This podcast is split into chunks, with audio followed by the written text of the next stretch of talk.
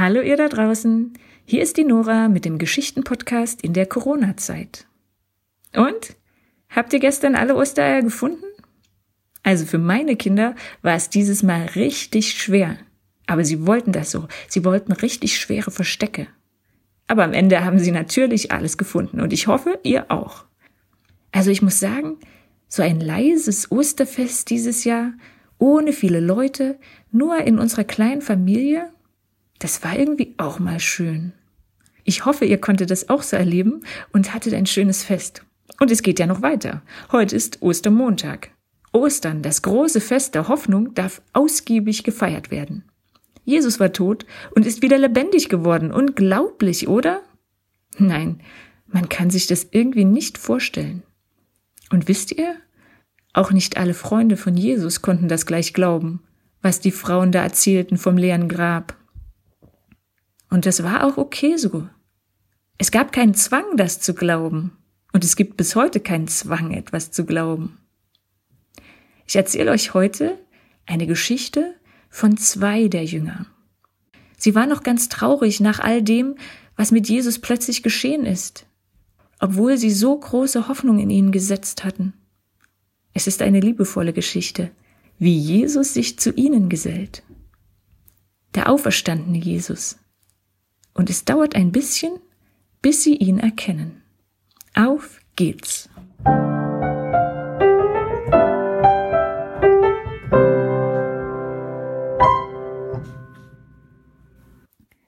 Petrus kam zum Grab. Und was fand er? Nichts. Keiner da. Jesus war auferstanden. Nun wusste er es ganz sicher. Jesus war tatsächlich auferstanden. Unfassbar. Er hatte es ja angekündigt. Aber wer konnte glauben, dass das tatsächlich geschehen würde?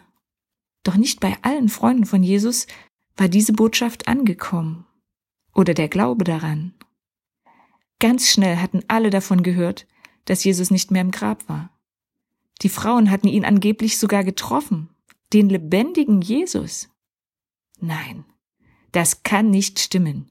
Bestimmt ist das nur ein Trick. Irgendein gemeiner Kerl hat den toten Jesus gestohlen und will sich über uns lustig machen. Ja, irgendwie kommt mir das jetzt alles wie ein Traum vor. Alles, was wir mit Jesus erlebt haben, die Feste, die geheilten Menschen, die Hoffnung, die er ausstrahlte. Wo ist das plötzlich alles hin? Jetzt ist er tot und alles ist vorbei? Mir fehlen auch irgendwie die Worte. Alles ging so schnell. Die Festnahme, die Verurteilung und schon hing er am Kreuz. Warum haben wir das eigentlich nicht verhindert? Warum haben wir denn nicht gekämpft? Ich weiß es auch nicht. So unterhalten sich zwei Freunde von Jesus. Sie haben viel Zeit, denn sie laufen von Jerusalem nach Emmaus, ungefähr zehn Kilometer, und sie quälen sich mit all den Fragen herum. Warum? Wieso? Und wenn die Frauen doch recht hatten? Nein, das haben sie sich sicher nur eingebildet. Das kann passieren, wenn man durcheinander ist. Und sie waren mindestens so durcheinander wie wir. Da bemerkten sie, dass noch jemand mit ihnen läuft. Es ist Jesus. Aber sie erkennen ihn nicht.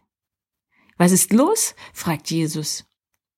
Was habt ihr denn Trauriges zu besprechen? Hast du es denn nicht mitbekommen? Du bist wohl der Einzige in ganz Jerusalem, der nicht mitbekommen hat, was in den letzten Tagen passiert ist. Was denn? Na, das mit Jesus, mit Jesus aus Nazareth. Hast du nicht von ihm gehört? Er war ein ganz besonderer Mensch. Wir sind uns sicher, Gott hat ihn geschickt. Er hat gesprochen wie ein Prophet. Seine Worte hatten Kraft. Und was er getan hat, davon haben alle erzählt. Kranke sind gesund geworden. Und er hat sich den Ausgestoßenen zugewendet, mit denen sich sonst keiner abgegeben hat. Viele Leute wurden seine Anhänger.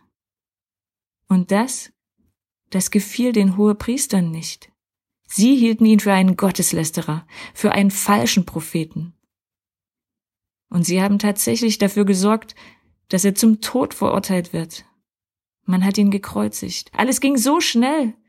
Und dabei dachten wir, er ist der Retter. Er ist der Retter, den Gott uns geschickt hat. Und der Gipfel ist, dass heute Morgen einige Frauen am Grab waren und jetzt ist er nicht mehr da. Jetzt hat man auch noch den toten Jesus gestohlen. Die Frauen meinten, ein Engel wäre da gewesen und dann hätten sie auch noch den wieder lebendig gewordenen Jesus getroffen.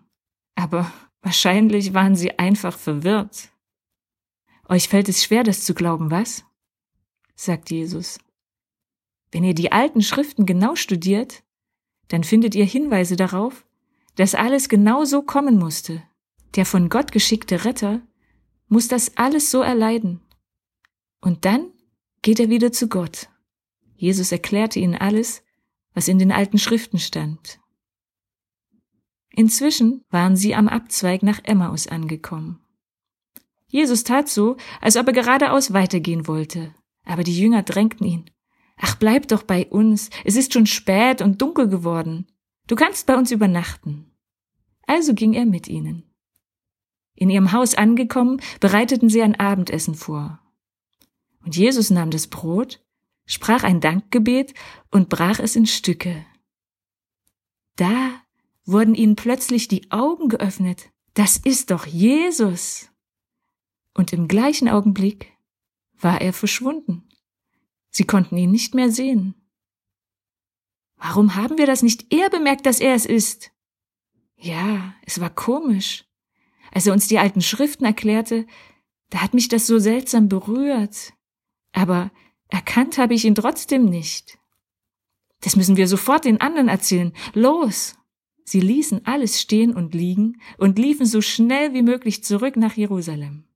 Der Herr ist auferstanden. Er ist wahrhaftig auferstanden. So wurden sie von den anderen Jüngern begrüßt. Und wisst ihr was?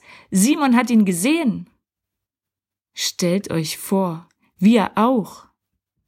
Aufgeregt erzählten sie die ganze Geschichte, wie sie Jesus erst erkannten, als er das Brot für sie teilte. Der Herr ist auferstanden. Er ist wahrhaftig auferstanden. Halleluja. Thank you.